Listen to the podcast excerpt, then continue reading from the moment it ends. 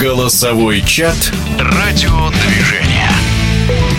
В футбольном «Спартаке» при Романцеве был один вектор развития, при Федуне – другой. Что будет со «Спартаком» дальше? Каким путем пойдет команда? В стриме приняли участие футбольный эксперт Александр Ухов и заслуженный тренер России Александр Тарханов. Ему и слово.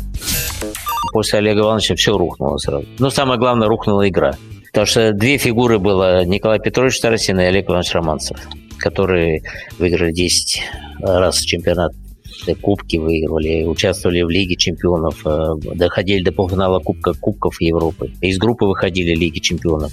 Большая работа была их, и они правильно работали. Но они все э, спортивные, связаны с футболом, вся жизнь связана с футболом, поэтому они знали, как работать. Все остальное после Олега Ивановича это все люди, которые не могли понять, как нужно работать, тем более в «Спартаке». При Романцеве Старостине «Спартак» был закрыт, и никогда никакая информация не выходила, негатива вообще не было никогда. вот после Олега Ивановича все это как-то всплыло, негатив начался.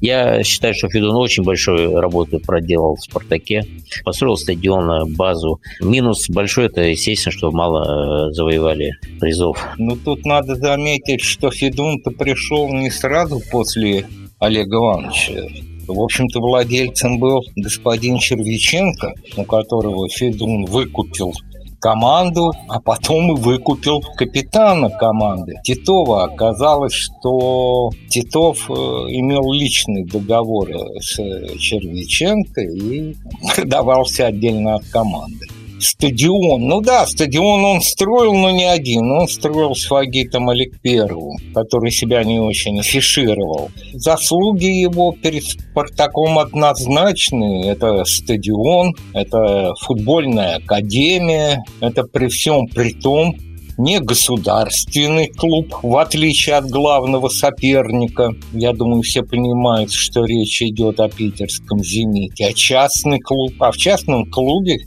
хозяин как хочет, так и распоряжается. Мог ли он распоряжаться по-другому? Наверное, мог. Мог ли он не вносить те виды управления, которые есть в его главном бизнесе, не знаю, мог или нет.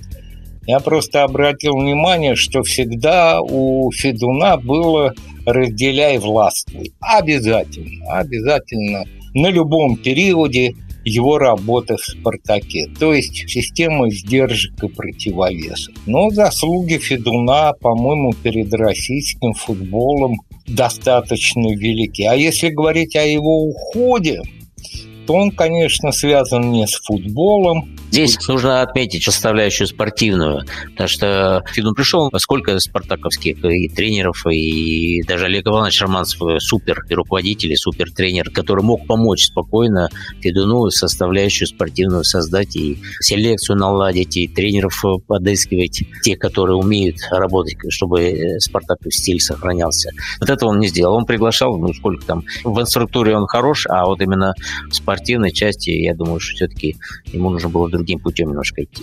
Кто придет вместо Федуна, тоже ему нужно думать, кого помощники свои себя взять. Если э, такая же политика будет, значит, будет тот же бардак. У Федуна за те годы, которые он был хозяином «Спартака», максимум, кто отработал, это года два, наверное, на тренерском главном посту. Я тут полностью поддержу Александра Федоровича, что Олега Ивановича надо обязательно привлекать к работе. Другое дело, что пойдет ли он на какую-то должность, ну, в качестве хотя бы консультанта или советника, конечно, это незаменимые фигуры в московском «Спартаке». Что касается нового руководства «Лукойла», я не знаю даже, кто там будет руководить вот на данный момент.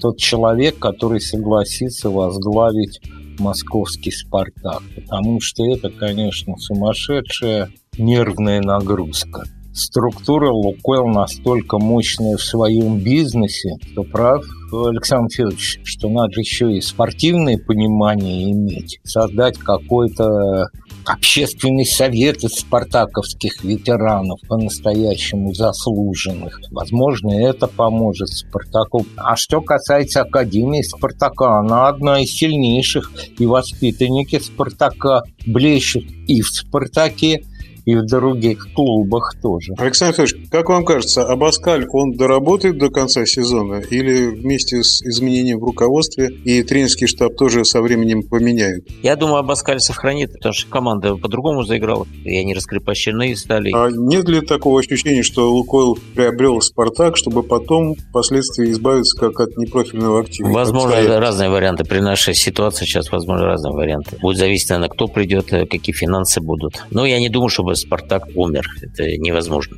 Если они правильно анализ сделают и работу Федуна, и работу, когда работал Романцев в российском чемпионате, я думаю, они тогда, э, если глубокий анализ сделают, значит, они поймут, куда идти и какое направление. Я тоже так думаю, что Абаскаль может доработать до конца нынешнего отрезка, а дальше надо будет посмотреть. А вот по поводу Лукойла я скажу. Я тоже так думаю, что вполне возможно, что произойдет транзит. Я бы назвал одну фамилию, очень известную в спартаковских кругах, но он сейчас за пределами страны и уже, наверное, потерял определенный интерес. Тем более Спартак в силу всем известных причин, как и другие российские команды, играть в европейских кубках не будет. Соответственно, и в структуре, которую этот спартакский болельщик представляет, уже это не так интересно, но душе он спартаковец, можете он согласиться купить. Спасибо футбольному эксперту Александру Ухову и заслуженному тренеру России Александру Тарханову за участие в стриме. У микрофона был спортивный обозреватель Александр Иванов. Голосовой чат «Радиодвижение».